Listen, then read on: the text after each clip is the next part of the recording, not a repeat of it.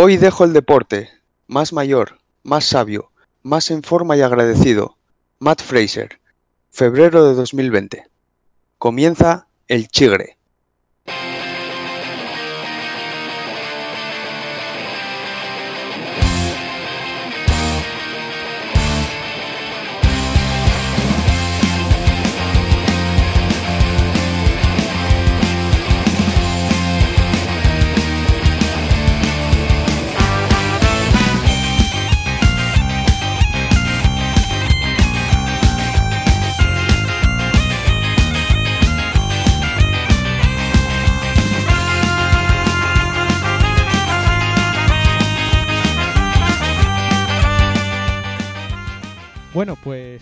Bienvenidos, bienvenidas al primer programa de, este nuevo podcast El Chigre.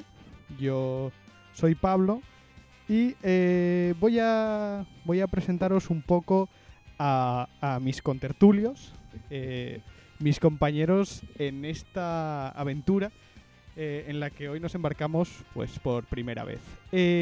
Vamos a empezar eh, en un principio tenía pensado empezar por el número de canas y esas cosas, pero no me parecía justo por una persona.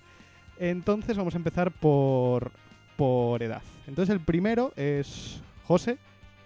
Hola José, eh, ¿estás ahí? Sí, señor. Muy buenas, soy José Luis Amorín.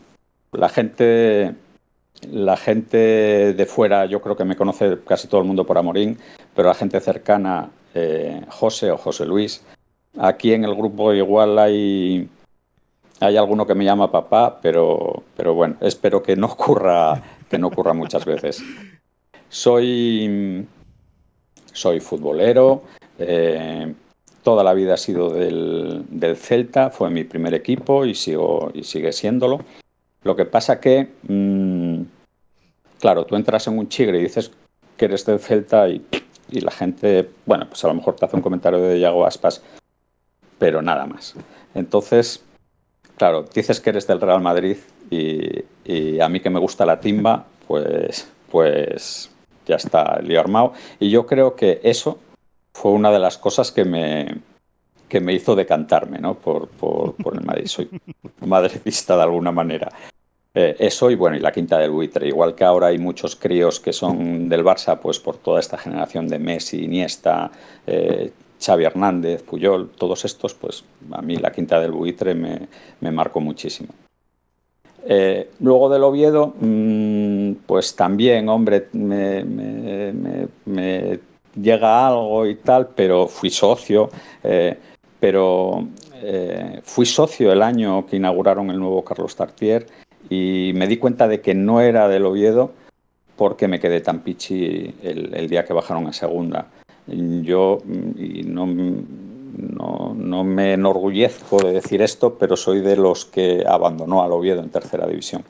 Uh. Eh, pero, pero, pero bueno, lo que, lo que, lo que sí puedo decir es que eh, el, todos estos años eh, yo creo que cada día está más cerca lo que pienso del Madrid y del Celta que lo que pienso del Oviedo. O sea, mmm, pierden y me quedo tan, tan pichi.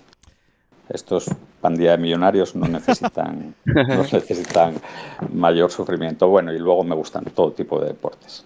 Eh, eh, baloncesto, balonmano, eh, rugby, volei, playa femenino, bueno, lo, lo, que, lo, que, lo que sea, lo que echen por la tela, atletismo, Yo... cualquier cosa.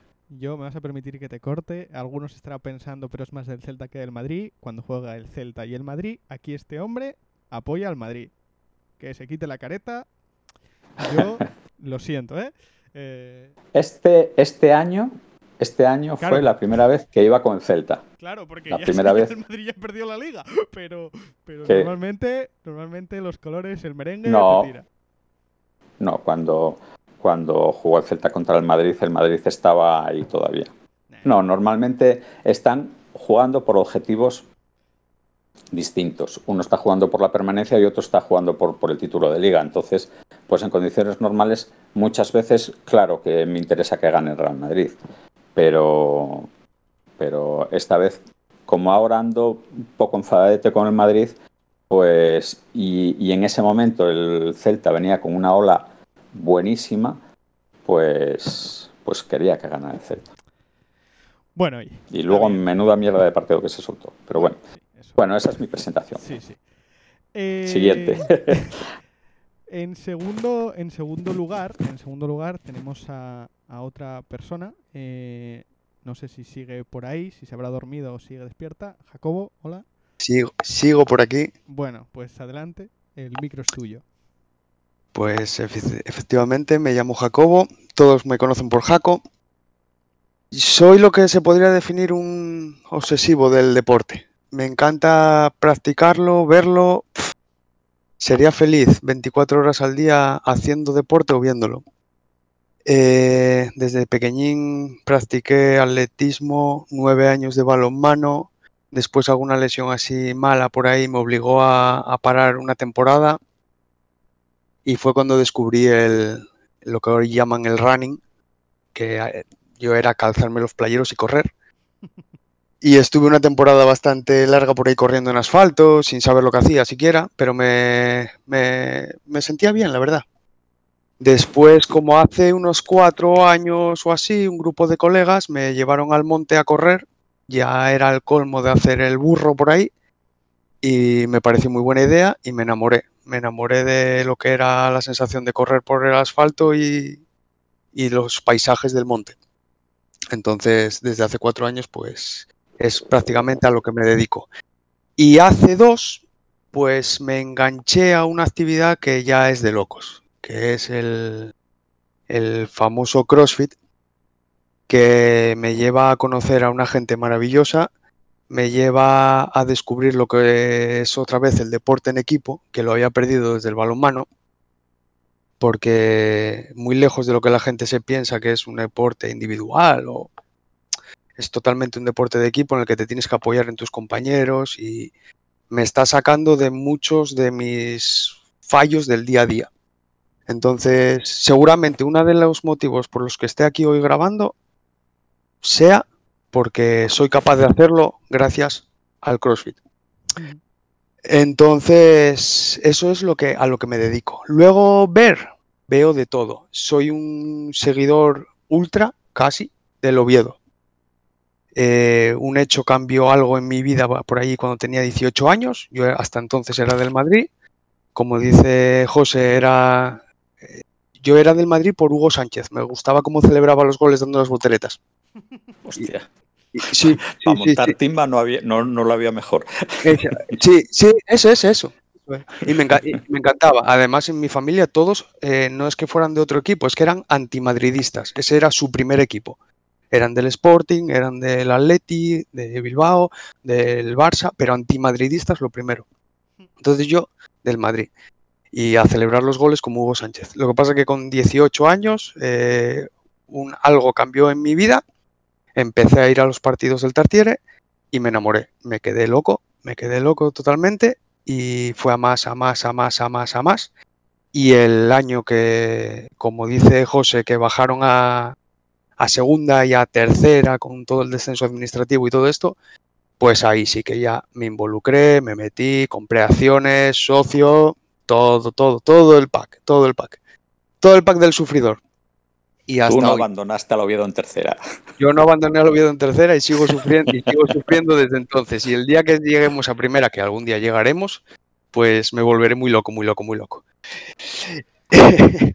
y otros deportes, otros deportes que me gustan mucho son es la Fórmula 1.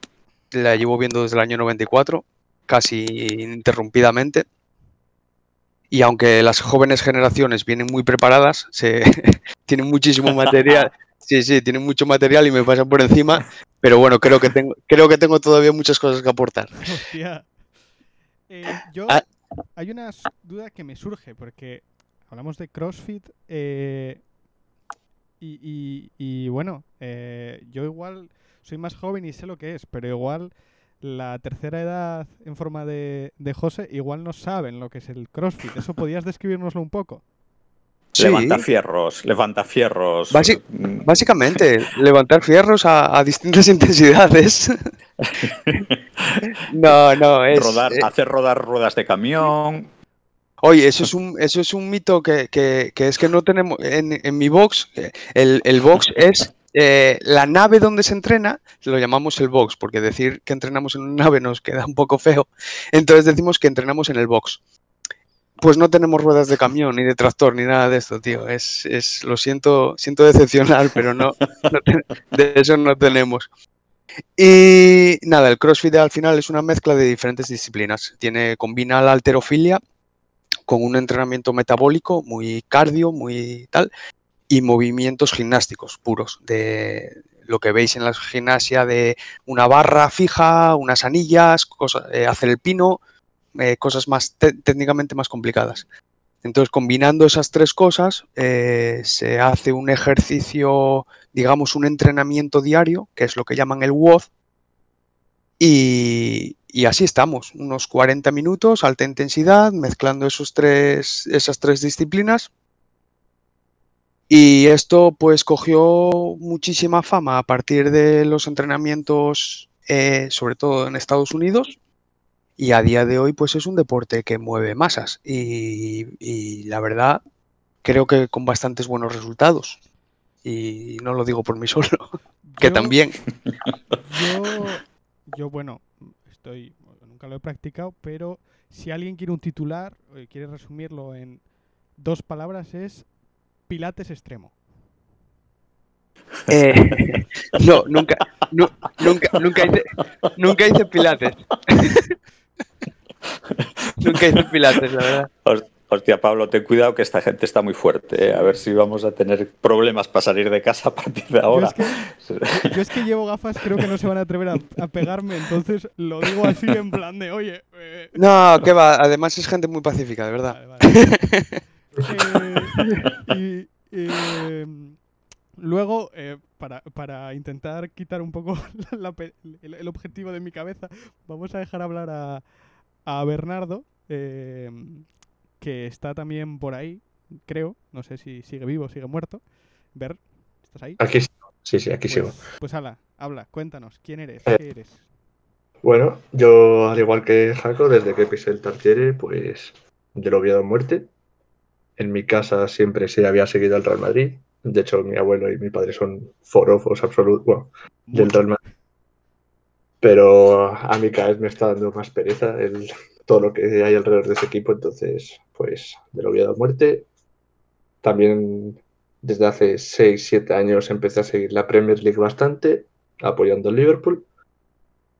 Y por el resto de deportes, pues a veces veo algo de NFL.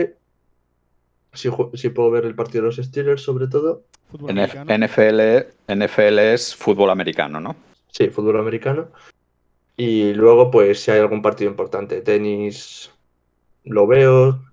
De baloncesto lo mismo. O sea, por lo general, si hay algo algún evento deportivo de impor- importante, no suelo ponerme a ver el deporte que me pille por la tele tampoco. Bueno, vale. Eh, como veis, Bernardo es una persona de muchas palabras. Eh, eh, ¿Deportes? ¿Practicas?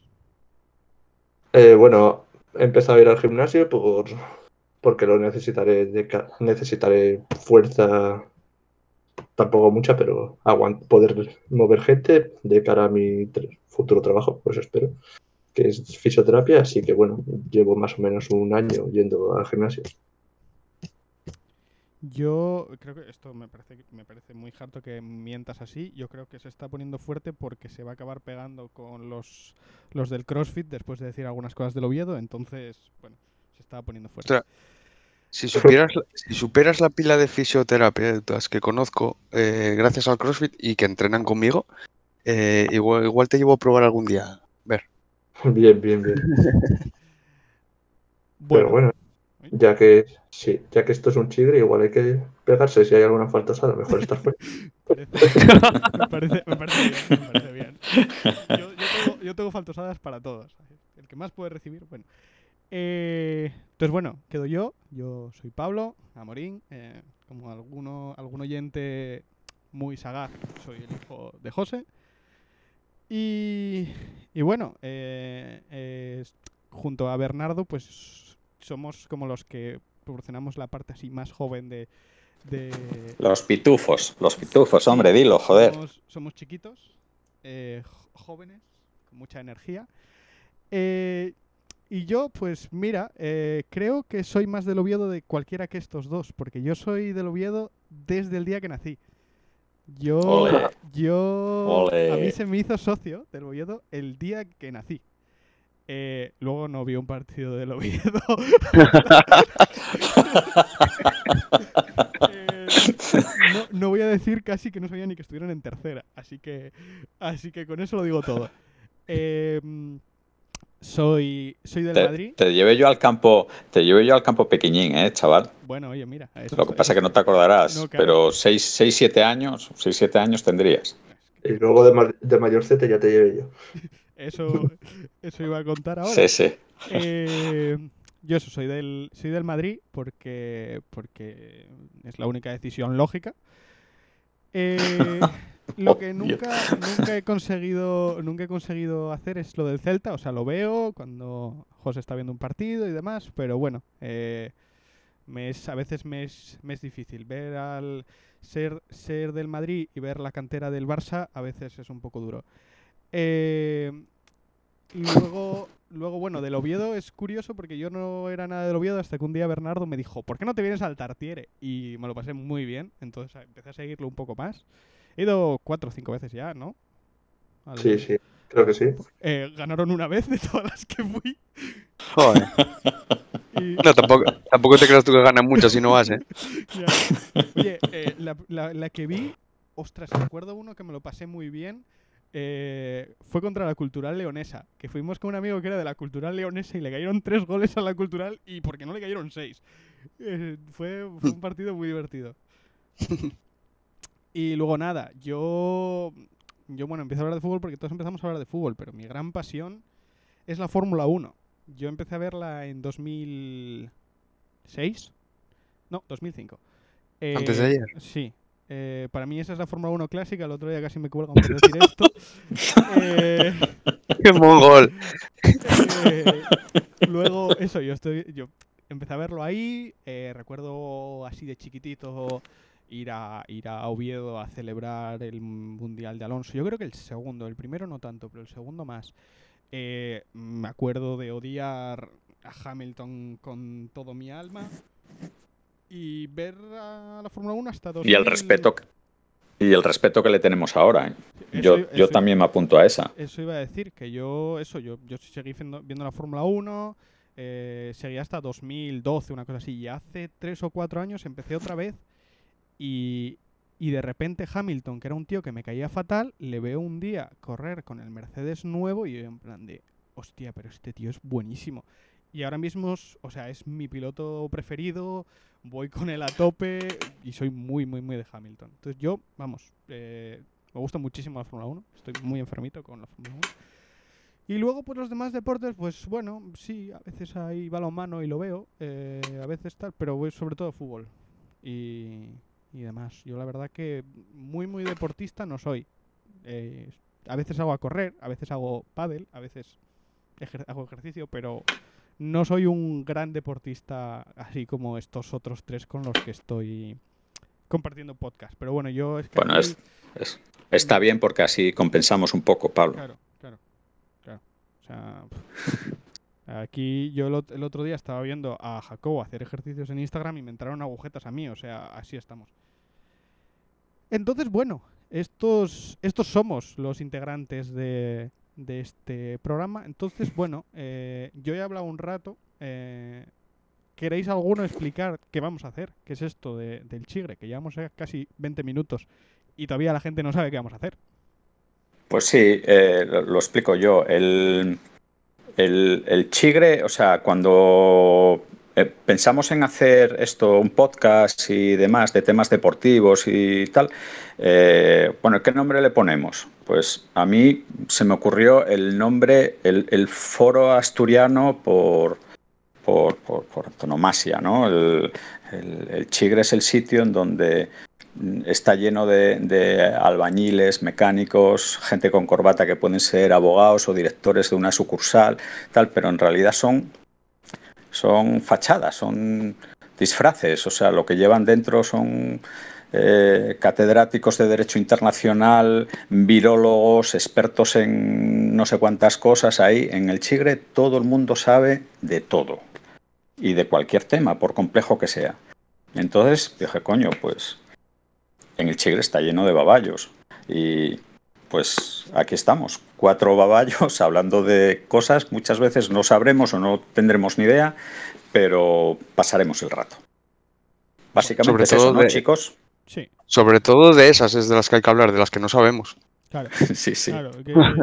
aquí ya venimos así de primeras. Eh, crónica deportiva profesional, no la esperéis. Aquí se viene al cachondeo, a faltarnos, a decir que el fútbol americano es una patraña, ese tipo de cosas. O sea, aquí hay hostias para todo el mundo.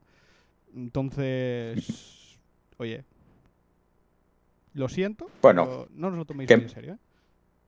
Más o menos lo que intentamos es eso. O sea, pues mm, de momento el, el plan inicial va a ser bueno, pues una primera sección con la actualidad y luego pues lo que nos dé tiempo, dos o tres temas que hayamos elegido y que, y que queramos hablar de él con un poco más de detalle.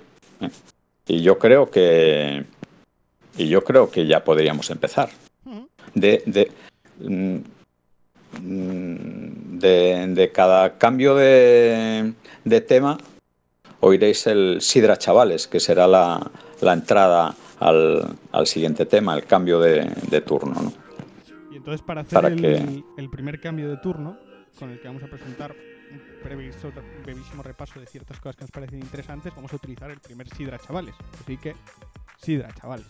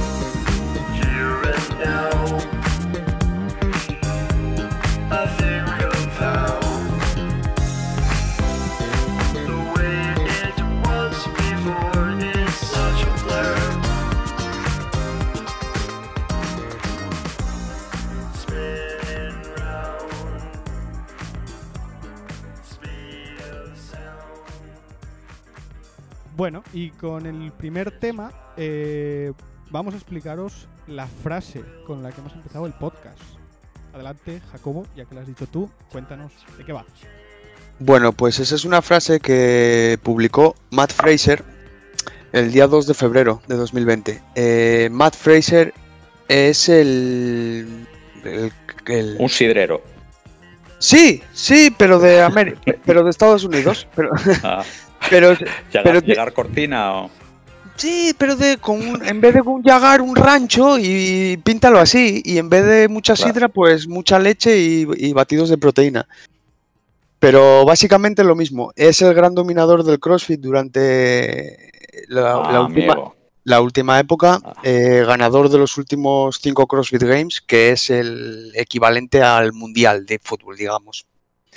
Pero ganador eh, no, no, es ganador por los pelos o luchándolo.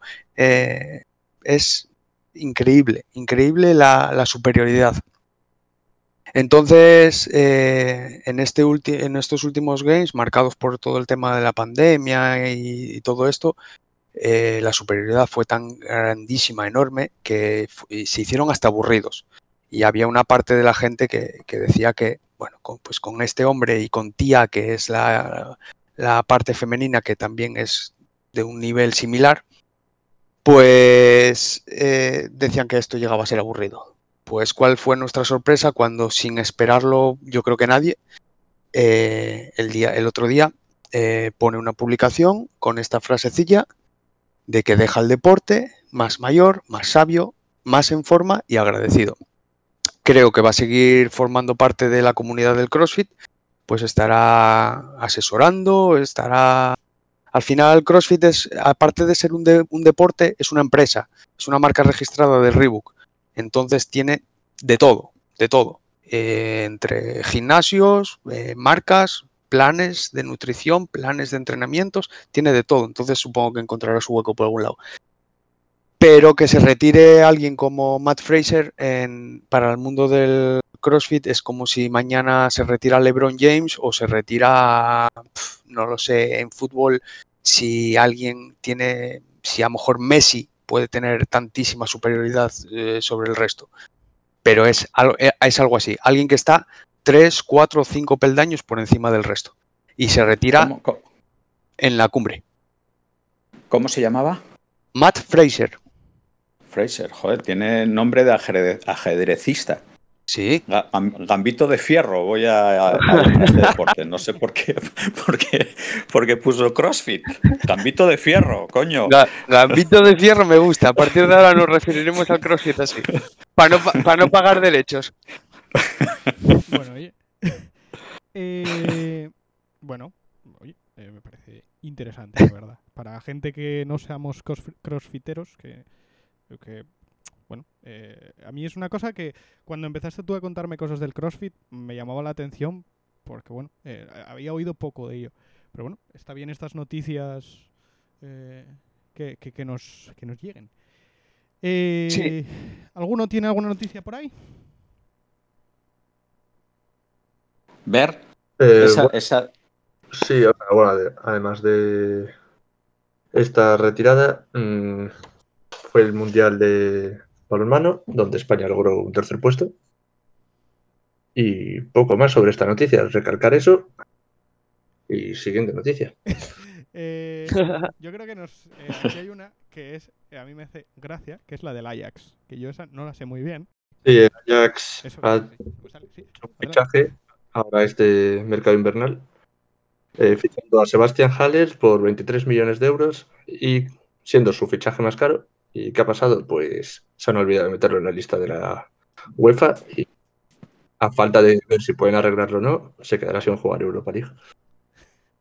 Esto- Pero como, pero que cómo que se olvida. O sea, en plan que alguien tiene que apuntar ahí eh, la lista de inscritos para jugar una competición y se le va la olla y no lo apuntan. Mm, Por lo que dice la noticia, sí, mm, hoy hicieron un comunicado diciendo que la lista que mandaron pues no traía el nombre de este señor y que algo ha pasado. Para hablar con la UEFA y con la Federación Holandesa a ver si pueden arreglarlo. Ah, muy bien. comentan, comentan fuerte, fuentes de, de la Federación Holandesa que el fax utilizado para enviar la lista venía de Madrid, de, Sí, del Santiago Bernabéu. Eh, Sí. hombre, sí, sí. Vaya por Dios. entonces, obviamente esto es broma, pero, pero bueno, eh, es curioso. Pues este- es curioso, ¿no? este hombre ya tiene, tiene algún amigo en el club antes de, de empezar a jugar siquiera, porque madre mía. Hostia, Sí, sí. 23 Sí, sí. millones de euros para un equipo como el Ajax, que, a ver, Sí, hostia, es un fichaje fue el potente. fichaje más caro. Sí, sí. Aparte que es un equipo de cantera que no, no, no se caracterizó nunca por hacer fichajes. Sí, sí, Sí, pues, sí. oye, eh, gastar esta pasta y que luego no puedas jugar con él con en la en la Europa en Europa League, sí, en Europa. Sí, en Europa Joder, League. joder. Bueno, a lo mejor es por eso, ¿eh? por lo que acabo de decir, que es a lo mejor como son de cantera, no, nunca fichan. Pues Ya, no se olvidó. acor- no- ¿Cómo que no se acordaron.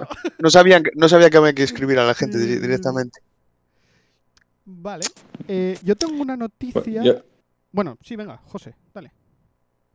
Sí, no, yo iba a decir, eh, yo, yo traía una que es una, es una de chigre total, pero por profesionales. Yo creo que estas igual tenemos que guardarlas y apuntarlas porque, y hacer colección, porque, eh, porque es de chigre total.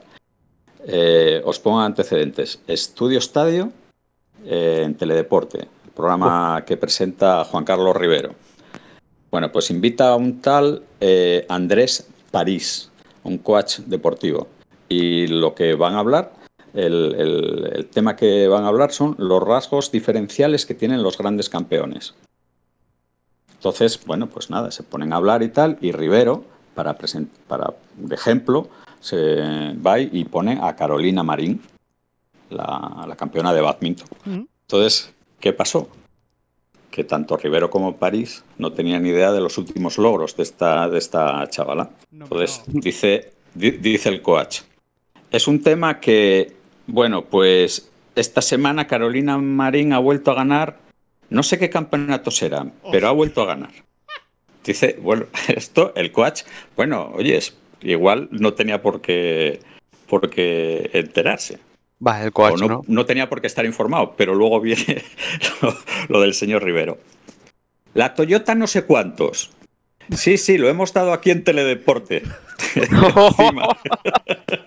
Encima. Encima de la Entonces, cancha. bueno, lo, lo de la Toyota no sé cuántos, yo creo que es mayor comentario de Chigre, porque ese comentario lo podemos decir cualquiera de nosotros Sí, cuatro. sí, yo no sé. Pero Yo- yo en sí- Teledeporte, que estás dando ese, ese torneo, que bueno, yo de hecho lo estuve viendo después del España-Francia de balonmano, era la final, eh, del- el- la final de- del, del campeonato.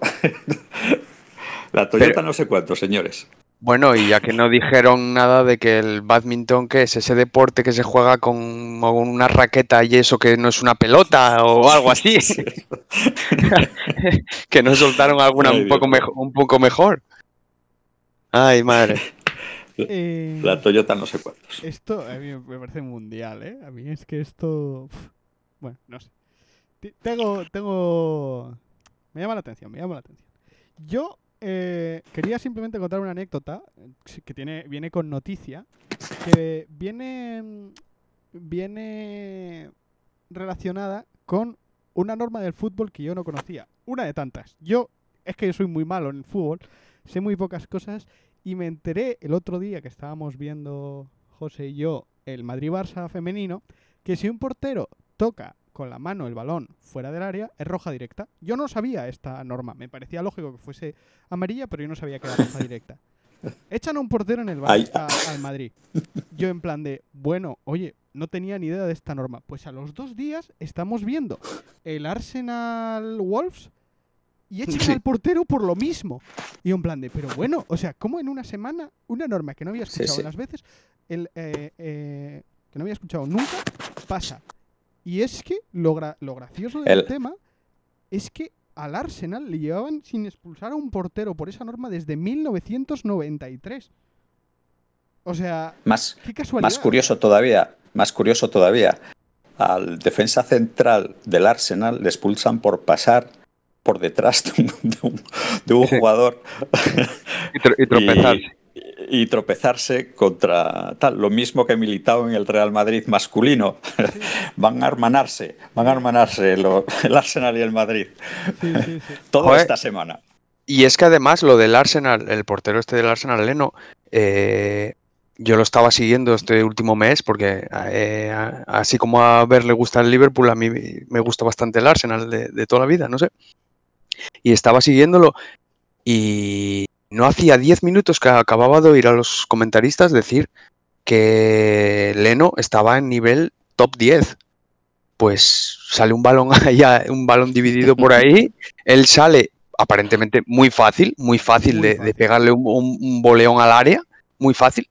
No sé si es que le bota mal o qué hace, y le pega con la mano el tío. y, y roja.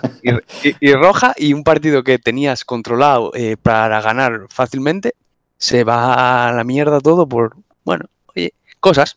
Por una norma de sabe Dios de cuándo. Que yo tampoco te crees tú que la tenía muy controlada, ¿eh? No sabía que era siempre roja ni nada de esto. Yo pensé que era, depende de si era ocasión clara y cosas así, pero al parecer, al ser el portero, debe ser bastante, bastante general. Bueno, yo creo, Yo yo creo- creo que e- era una ocasión manifiesta de gol porque Adama iba por el balón claramente. Sí. Entonces, si no la puede controlar, pues, pues Adama tal. Yo creo que era más clara la porque, porque la portera del Madrid, eh, la, la jugador del, la jugadora del Barça, intenta tirar a puerta y la portera la para fuera del área. Entonces evita una cosa, o sea, un, gol claro. Ya. Claro, la norma. será más clara. Esta es que el tío se come el balón, un, balón en profundidad al extremo, sale a despejarlo y, se lo come con patatas. Claro. La norma yo creo que es, o sea, más que es que el portero la toca fuera del área, eh, las expulsiones, estas en ambos casos, eh, yo creo que es por, por eso mismo, por cortar una ocasión bastante clara de gol. Si llega a ser en un saque de banda y la toca el portero con la mano, mm, yo creo que no es, o sea, sería tarjeta amarilla, yo creo, pero yo creo, yo creo también. Tiene, sentido, sí. Tiene, sentido que sea así, pero bueno. bueno, tiene, sentido. Eso, eso, de tiene sentido, pongámoslo, pongámoslo en cuarentena, porque últimamente las normas. Quiero decir que si tiene sentido, seguramente en el reglamento lo ponen de otra manera, pero que, tenga sentido para nosotros no quiere decir que sea, que sea así el reglamento. Claro, claro. Bueno, pues. Sidra, chavales. Ah, Ah, eh, un, segundito, Pablo. Es que a mí. No, de, no, sí no. De, la. Es que me llamó mucho la atención la, el, follón, que yo no sé si os enterasteis, de, el follón que, se preparó en Inglaterra con, el tema de la, de la expulsión de David Luiz. Sí. Eh, yo no, yo no. Que hay, o sea, a mí me, sorprende porque, hombre, yo a mí me parece que es más roja la, la de Militao en el Madrid que la de David Luiz, pero son jugadas muy, muy similares en cuanto a que al defensa central se le cruza un delantero por delante eh, y, el, jugador no hace nada por intenta evitar el contacto con el delantero, pero le, le toca y lo derriba. ¿no? Entonces, aquí en España, bueno, pues como eh, el Madrid queda con 10 en 80 minutos, pues, pues que se jodan y tal, pero aquí debate no hay, no hay ninguno. Eh, en, Inglaterra, el entrenador del Manchester United, Solskjaer, eh, reconoce en rueda de prensa que fue a preguntar a los árbitros antes de su partido su partido se jugaba después de este del Arsenal. Y en la previa se va y habla con los árbitros a preguntarles por qué pensaban sobre la expulsión del jugador del Arsenal. Y bueno, la noticia lo entrecomilla, ¿no? Dice, lo hice porque pensaba que no merecía la expulsión.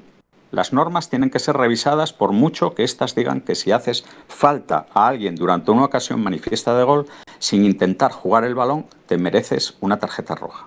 Existe un contacto, Sí, pero eso no merecía una expulsión. Creo que todos los que formamos parte del mundo del fútbol estamos de acuerdo con, eh, en eso, explicó el tío este. John Terry, exjugador del Chelsea, eh, más o menos como se lo dijera aquí Fernando Torres de la expulsión de Militao, jugador de, es jugador del Atlético de Madrid. Eso no puede ser nunca tarjeta roja. Es doble castigo. Cualquiera que haya jugado alguna vez a esto sabe que David no intenta jugar el balón, y que lo que intenta es retirarse de su camino. Es decir, que hay penalti, pero no hay tarjeta roja. Eh, yo por eso la Premier está donde está y la Liga Española está donde está. Aquí es impensable un debate de estas características, estando el Madrid por medio. ¿eh? Es más, es, más, más te diría, a pesar de, de, que se haya abierto este debate eh, a posteriori, tú ves el partido y David Luis no hace, pero ni la mínima protesta, porque él sabe la norma.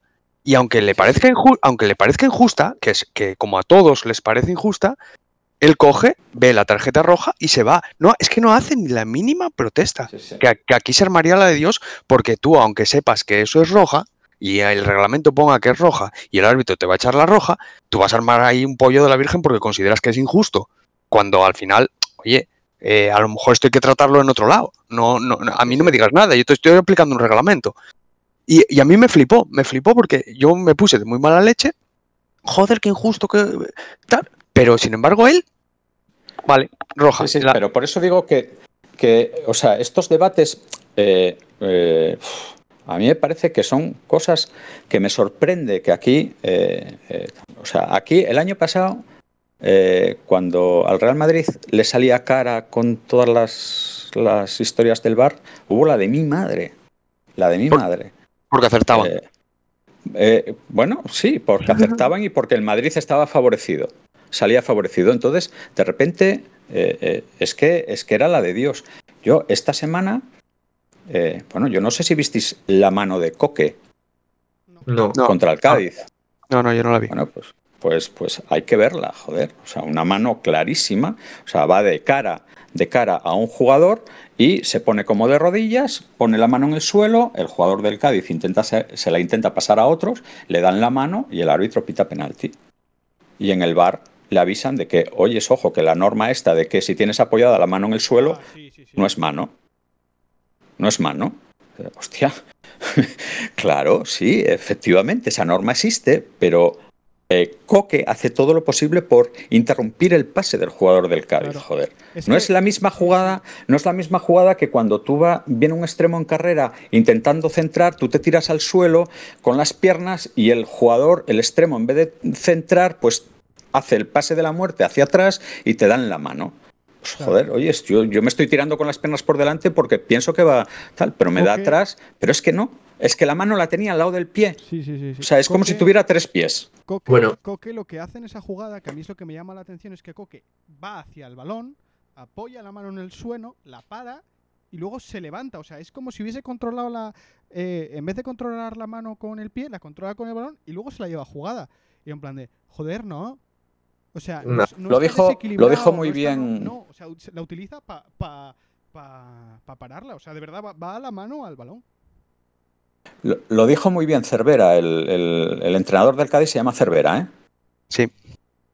Bueno, pues lo dijo muy bien en rueda de prensa. Dice, bueno, esta norma es una norma que está ahí y efectivamente, pues vale, pues tienes la mano tal. El día que eh, que cambiarán la norma, el día que alguien se tira al suelo evitando un gol con la mano en el suelo y, y dirán, coño, pues, pues eh, tal. Y entonces alguien pensará en, hostia, hay que cambiar esta, esta norma. Claro. Yo, viendo, viendo la, la jugada de Coque, digo, joder, esto le pasa al Real Madrid.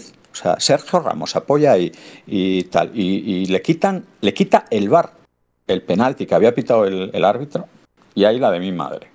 Pero aquí volvemos a como la expulsión de David Luiz, de Militao, lo que hablábamos, y el debate que se ha generado en Inglaterra, ¿no? O sea, es volver a interpretar la intencionalidad. Ahora mismo la norma te dice que hay una, si tienes la mano no es mano, o sea, la mano en el suelo no va a ser mano. Mm, Ahí luego ya te puedes aprovechar intencionadamente o no de esa norma. Claro. Y es, es, es el mismo debate. Claro. Sí, sí. Y, y es algo además que se empeñaron en quitar porque les causaba muchos problemas, lo de la intencionalidad. No lo quieren. Claro, y la- Los la árbitros no, no- intencionalidad no ahora quieren eso. la han trasladado, la intencionalidad ahora la han trasladado a un despacho, Sí, sí, a la claro. sala BOR. claro. A la sala BOR. Que, ta- que también son amiguinos de los de abajo y tampoco se van a mojar. Claro. O, o sí. si se- o- o- o O si sí. se- o si- de- claro, depende del grado de amistad que tengas con el de abajo. Sí. lo, que, lo, que, lo que quiero decir es que hay, al final tienes hay un nexo ahí entre la- el que está en un despacho viendo la jugada con el de abajo y, y como no son totalmente independientes uno del otro, pues a lo mejor las jugadas no se evalúan como se tienen que evaluar por entes independientes, no lo sé. Aquí el tema es que la sala VAR debería ser regida por árbitros que no estuviesen en activo. Árbitros Efecti- que no efectivamente. activo, que no fuesen cual. a, que no fuesen a, a arbitrar la semana que viene, que de repente no digas, ah, no, es que en la sala VAR está Mateo Laoz, porque no sé qué, y luego la semana siguiente le puedas pitar en un, en un tal. No, la sala VAR tendría que ser eso. Pues gente que ya estuviese retirada, eh, estudiosos del arbitraje, eh, Iturralde en todas los, en las salas VAR. Eh, Mira, a mí, Iturralde, cuando escucho alguna crónica de algún partido, o tengo la radio puesta por aquí mientras hago cosas por casa y tal, Iturralde, cuando va a empezar un partido, dicen, este árbitro, estos linieres y en la sala board este. Sabiendo quién está ahí, sabiendo quién está ahí, él ya sabe perfectamente si se va a llamar mucho, si se va a llamar poco, si va a ir o no, si, si se van a corregir o no se van a corregir. Eso no puede pasar. Claro. Lo siento, pero eso no puede pasar. Y no sé, si queréis, seguimos, avanzamos. Sí, Ah. sí, sidra, chavales. Vamos a Sí, de esto, de esto habrá tiempo para hablar, sí.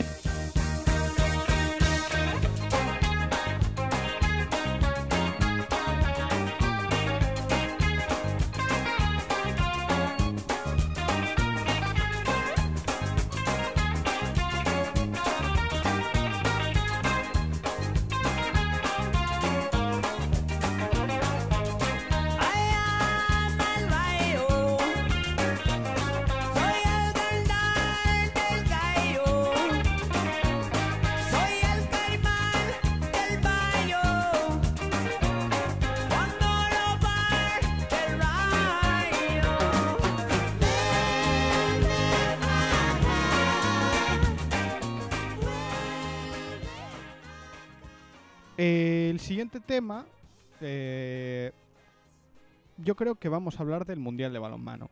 Me parece un tema, bueno, me parece importante comentar la actuación, ya que Bernardo lo introdujo en las noticias, pues vamos a hablar un poquitín más de ello, ya que tenemos a alguien como Jacobo que sabe un poquitito del fútbol de las manos. Eh, entonces, bueno, eh, adelante. Bueno, pues yo os doy un poco mi opinión. Eh, la verdad es que no esperaba nada de, de España en este mundial.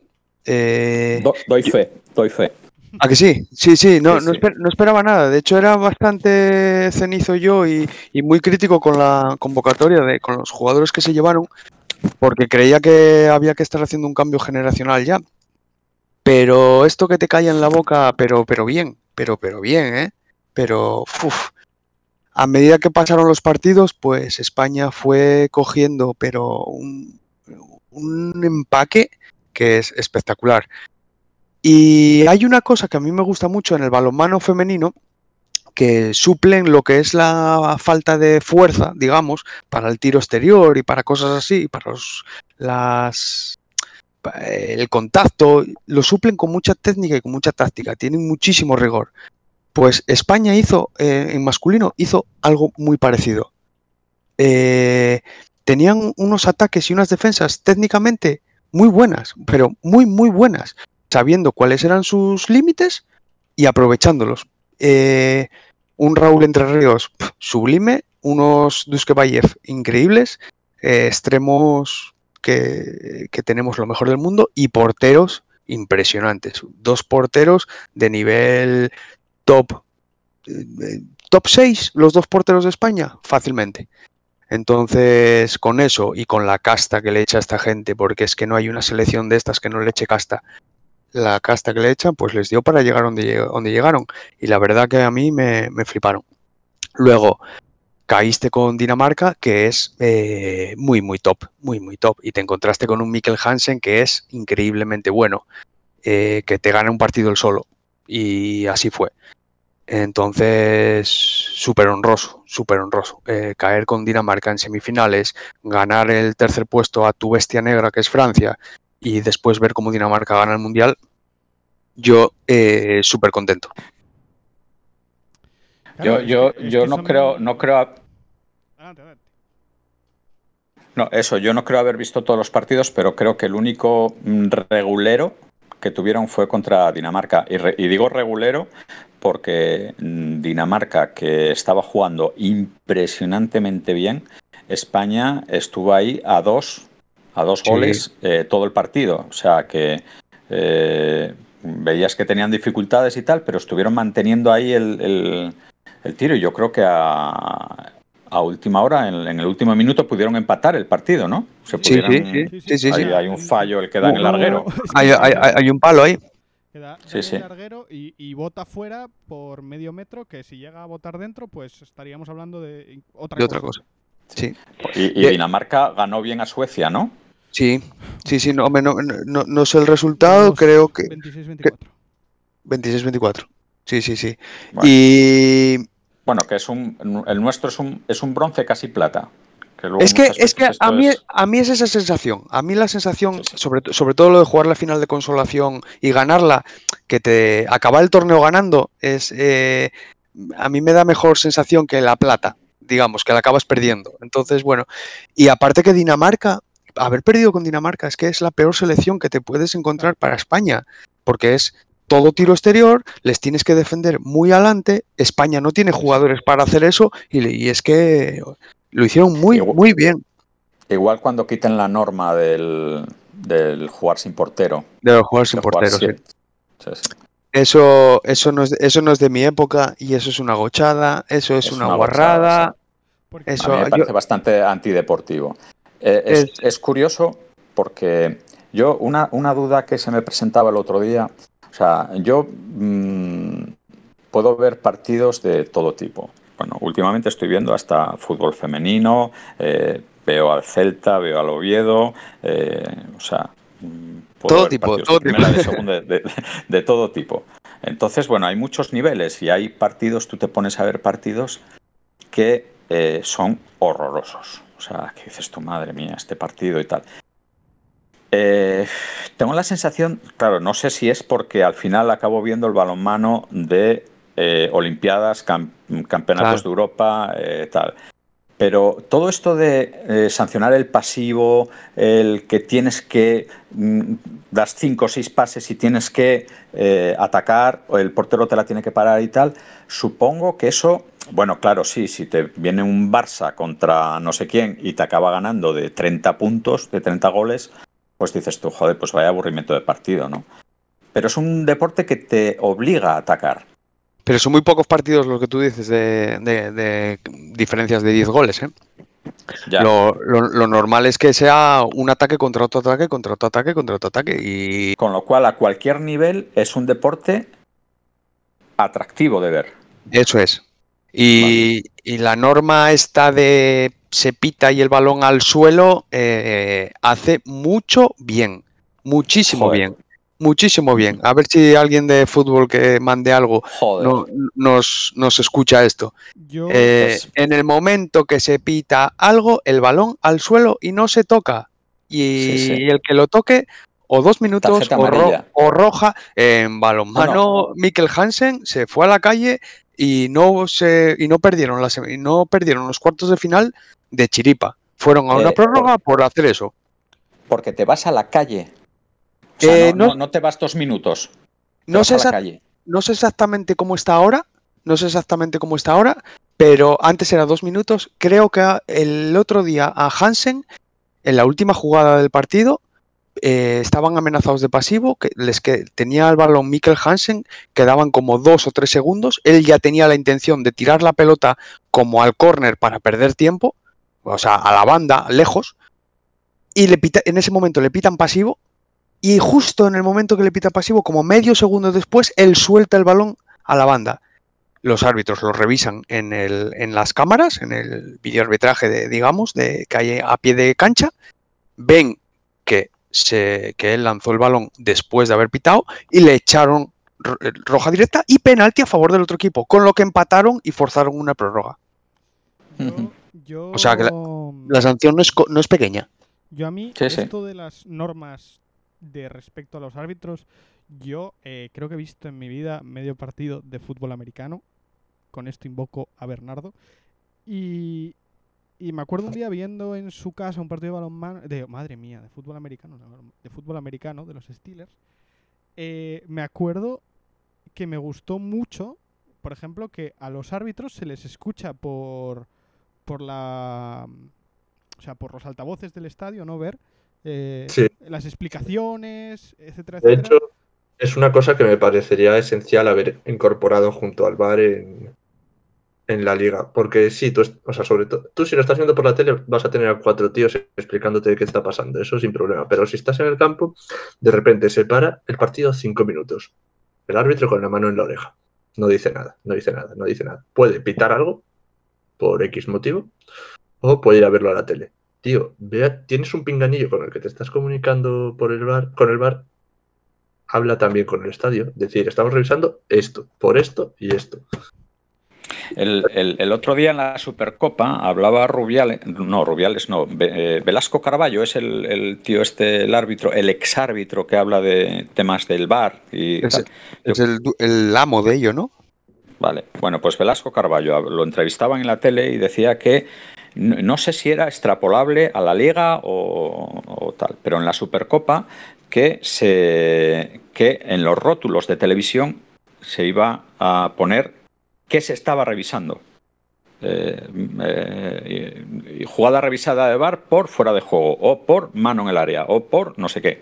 Iba a tener un letrerito. Y luego, además, que esas jugadas que se iban a ver en los videomarcadores del estadio, que evidentemente, o sea, me parece, hostia, que lo vea todo el mundo.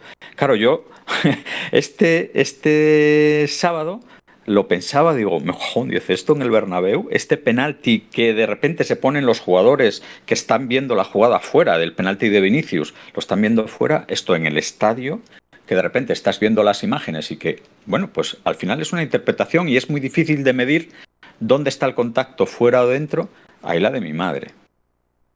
O sea, yo, tanta transparencia, Eh, a ver, a ver si tienen cojones. Eh, bueno, yo creo que yo creo que A ver si tienen que- cojones, ¿eh? Pero debería de ser. O sea, yo estoy a favor Sí, totalmente. sí, ¿eh? claro. Y yo luego otra cosa que me parece que también me gustó mucho de- del fútbol americano y del rugby, me parece, que me pareció, ¿eh? esto igual lo estoy diciendo mal, y es que con el árbitro solo habla el capitán. Y me parece, Hombre, me parece básico.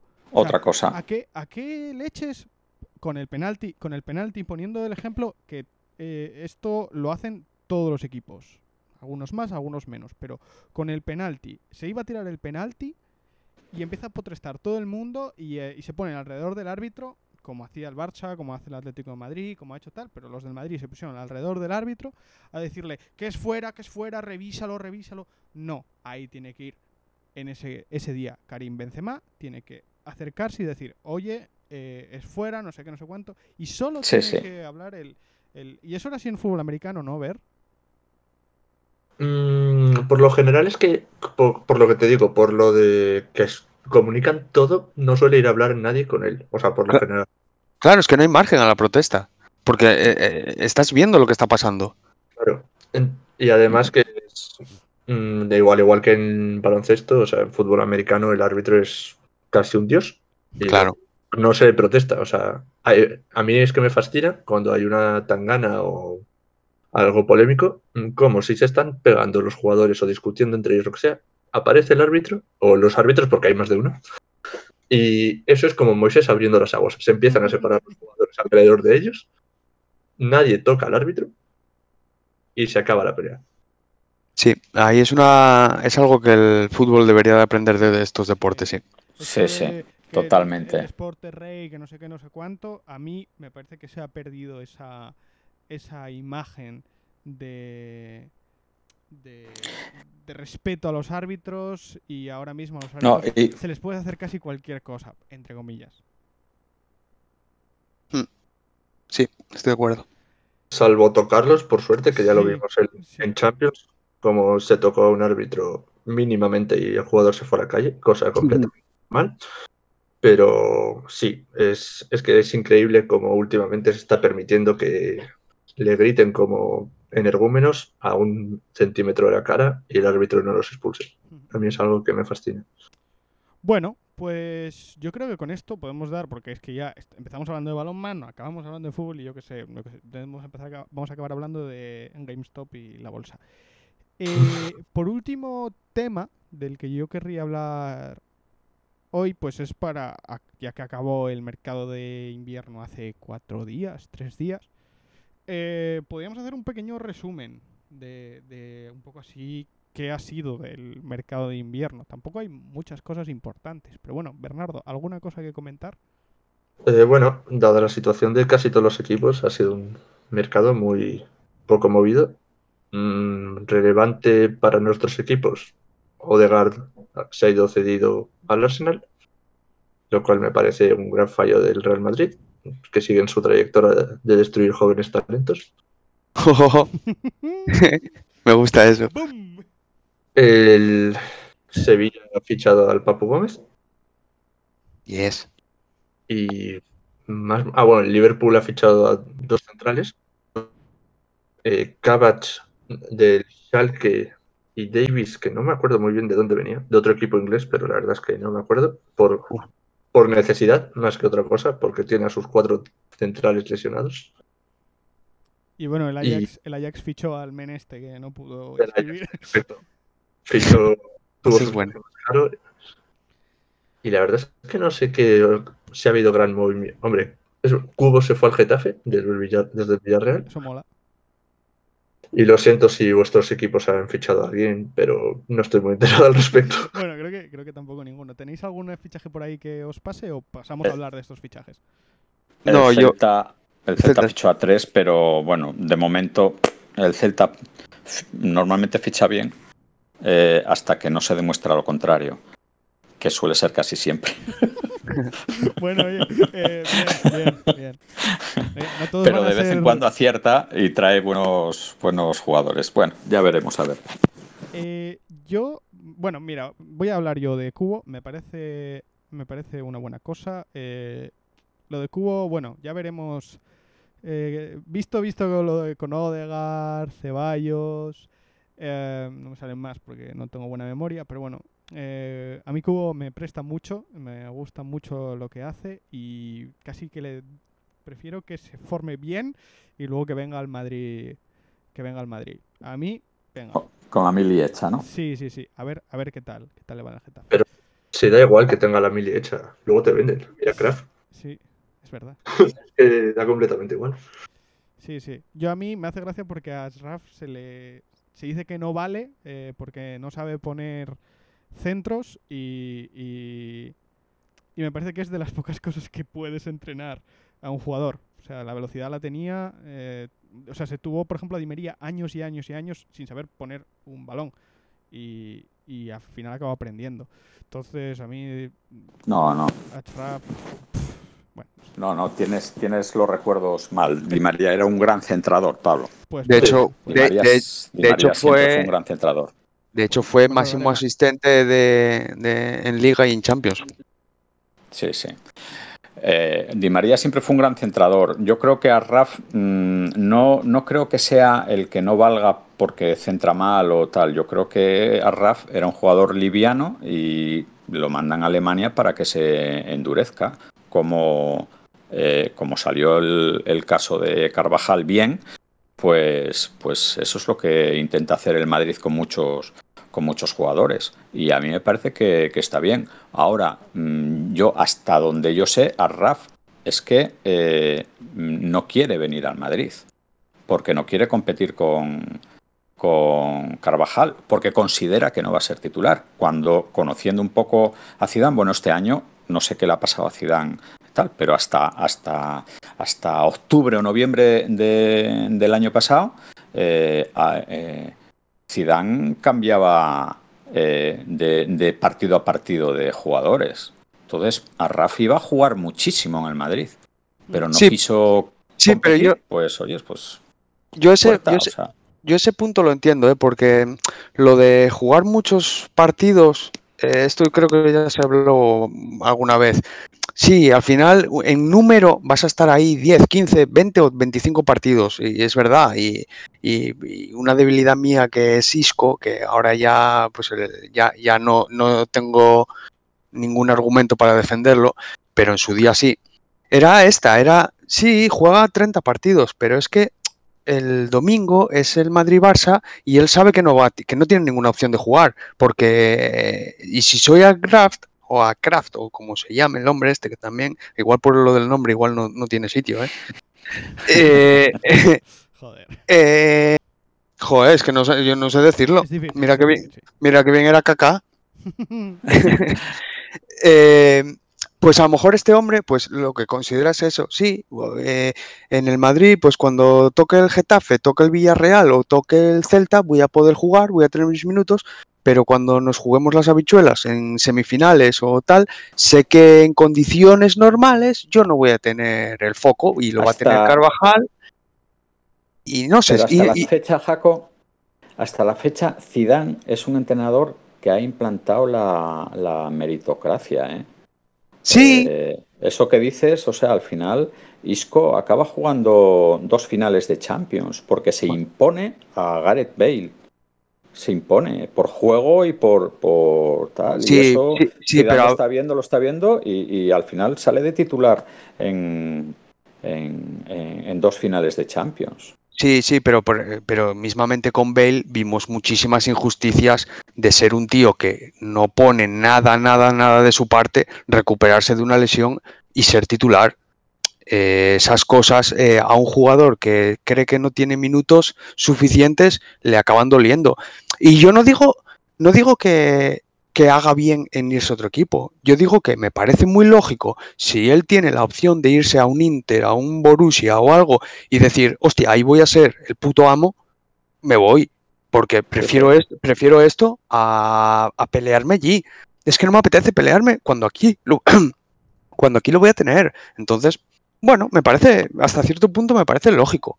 Ahora, no me parecería lógico si tú eres eh, Messi o Cristiano, que no te quieras pelear con alguien. Pero cuando eres Raft y dices tú, hostia, me es que me están dando la oportunidad de ser titular indiscutible en un equipo más o menos top de una liga más o menos top. Bueno, oye, me parece respetable. No, no, yo, yo, yo tampoco digo nada. Y, el, y el yo es que para, para esas cosas a mí me parece que el Madrid está bien gestionado. Otra cosa luego, gestionado en cuanto a, a, a la empresa, me refiero. Luego, otra cosa son los resultados deportivos. Eh, que, que, tal, o sea, pero mmm, fichar a un tío como Jovic mmm, por 60 millones que te marcó 37 goles un, un, año, pues hostia, pues es como si fichas ahora a Hadland. Eh, tal, pues claro, pues es el fichaje que tienes que hacer. ¿Qué garantías tienes de que Jovic vaya a jugar bien o mal o tal? Pues o que haya pasado, pues ninguna, pero yo creo que está bien hecha. Con Arraf, pues a mí me parece, oye, es que te quieres ir al Inter, pues oye, hablemos de dinero. Hablemos de dinero. Cristiano Ronaldo, o sea, por comparar tal, oyes, no, es que yo me quiero ir. Bueno, pues oyes, hablemos de dinero. Mira, es que la lluvia da 100 kilos. Venga, oyes, pues eh, gracias por los servicios prestados y te vas. Bueno, pues, pues oyes, ahí tienes la movida que tiene el Barça con, con, con Messi, ¿no? Pues que se, se, va a ir Messi y, y, y le van a tener todavía que pagar. En vez de que le den 100 millones, todavía va a tener que pagar. Bueno, pero yo bueno, es que yo creo que lo de Messi van a perder bastante más dinero cuando no esté Messi, pero bueno, Messi, eso es, es, eso es otro, claro, este da debate claro, para claro. muchas lo horas. Messi, lo de Messi claro, igual, claro. igual da para un episodio entero. Sí, sí. Entonces, claro, claro. yo creo, pero yo creo te voy a que es echar imposible. dos minutos, eh, chaval. Estás hablando mucho, te voy a echar dos minutos como si fueses todo el balonmano, ¿eh? Una exclusión, Perdón. ¿eh? Te voy a, eh, nada, que, que, yo creo es que lo del Madrid y los, y los fichajes de los jóvenes, eh, yo estoy de acuerdo un poco con lo de Bale, pero a mí me parece que es que aquí mmm, lo importante es Odegar. Sí. A mí me parece que el tema es Odegar, un chaval que era el puto amo en la Real Sociedad, que dices, vente para acá, que te quiero, lo traes un año antes, si no recuerdo mal, de la cesión, y se te va en invierno porque ha jugado eh, tres partidos. Sí, de hecho descartaste a traer a Ceballos y traer a otra gente porque tenías ese puesto cubierto.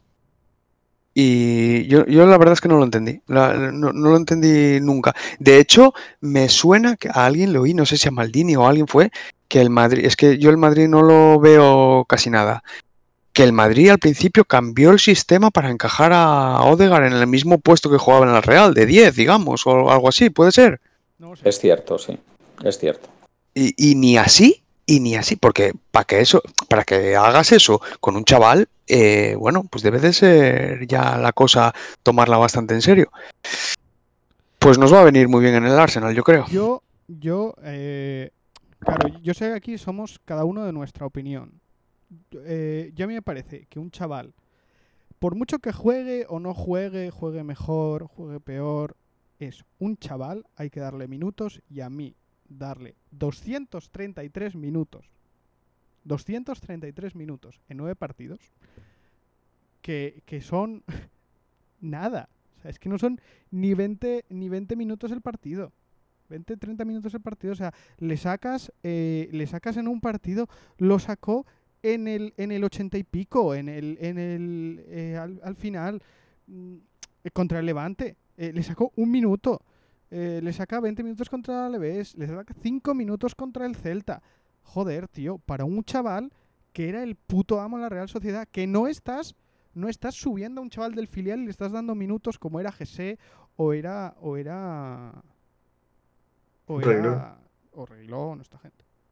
Bueno. Y, so, y, sobre todo lo que, lo que decía yo antes, minutos de calidad, ¿eh? Porque no, los minutos por dar minutos, bueno, es como el tema de la posesión. Tú puedes tener 80% de posesión y no te servirte para nada. Los minutos pueden ser minutos de que no valen no, para nada. Claro, de no tocar un balón en 40 minutos. Efe, efectivamente. Claro, yo, yo, de todas maneras, a mí, mi, mi, opinión a esto, o sea, es que mmm, eh, no sé lo que ha pasado con Zidane este año porque ha cambiado. No, sí. no sé cuál es la razón por la que cambia Zidane.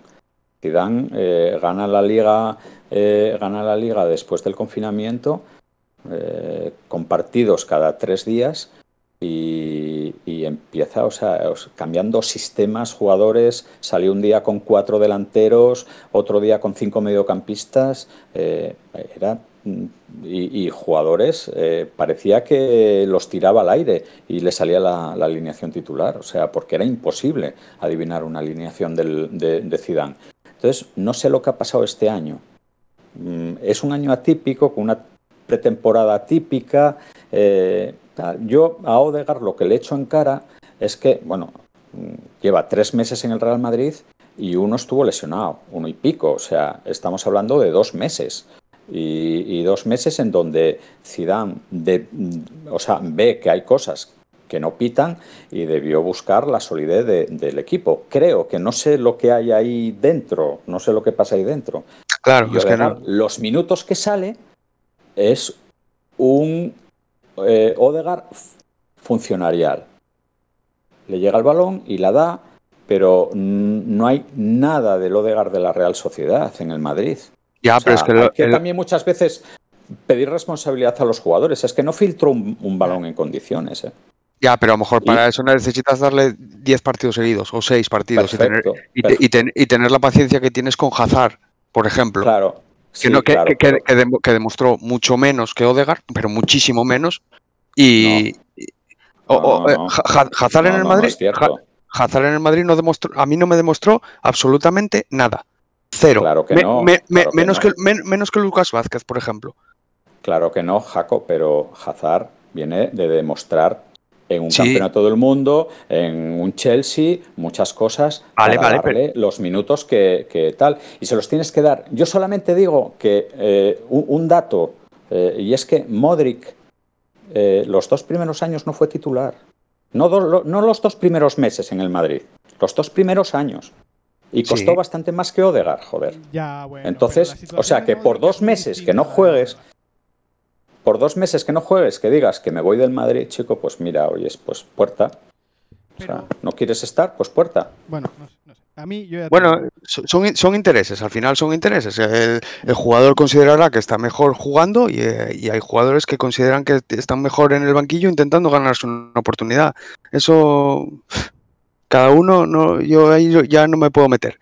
Eh, desde el Oviedo tenemos la, cosa con Lunin.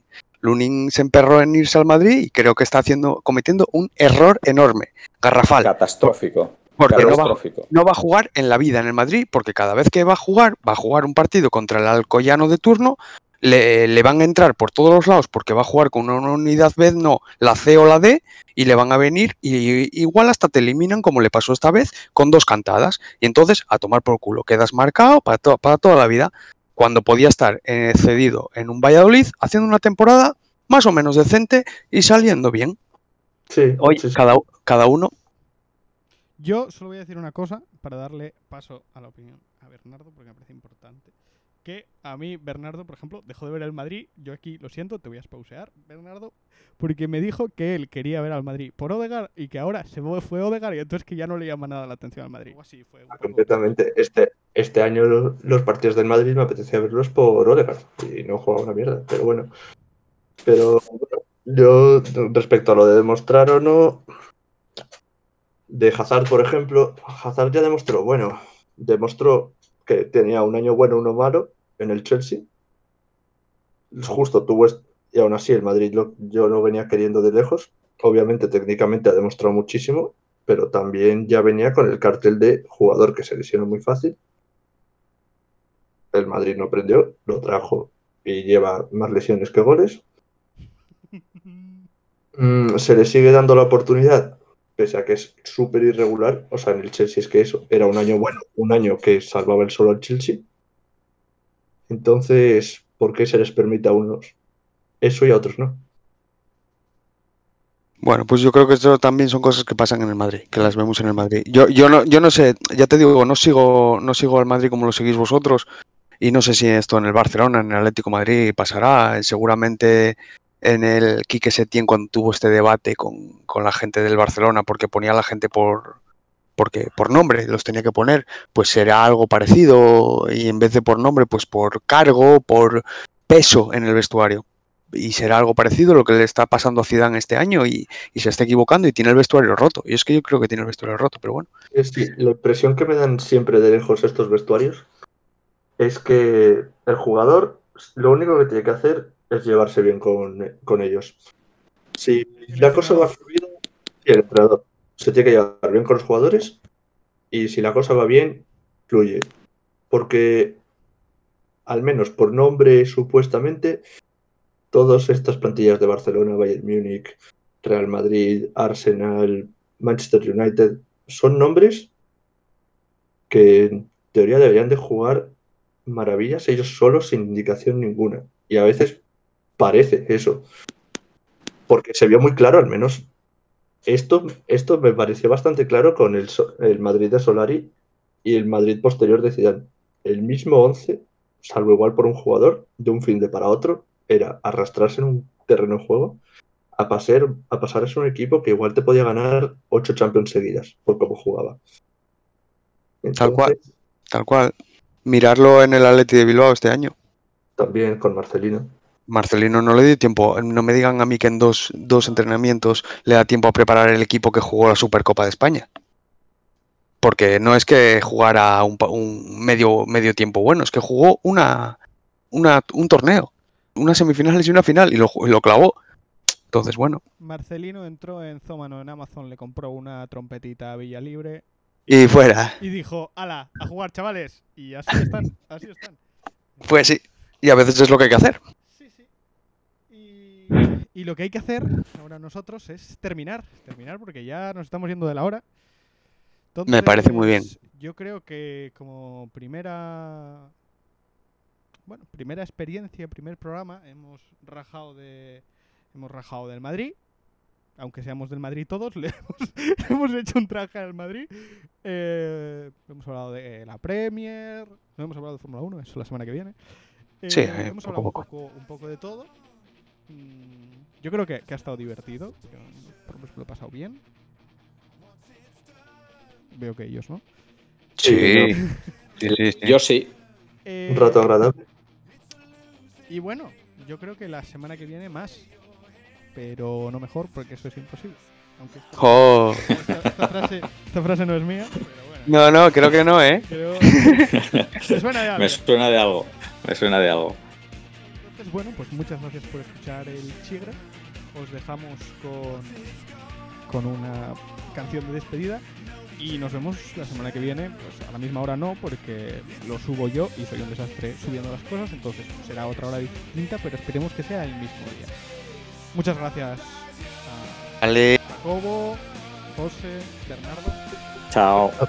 Nos vemos, gente. Venga. Chao. Chao, chao.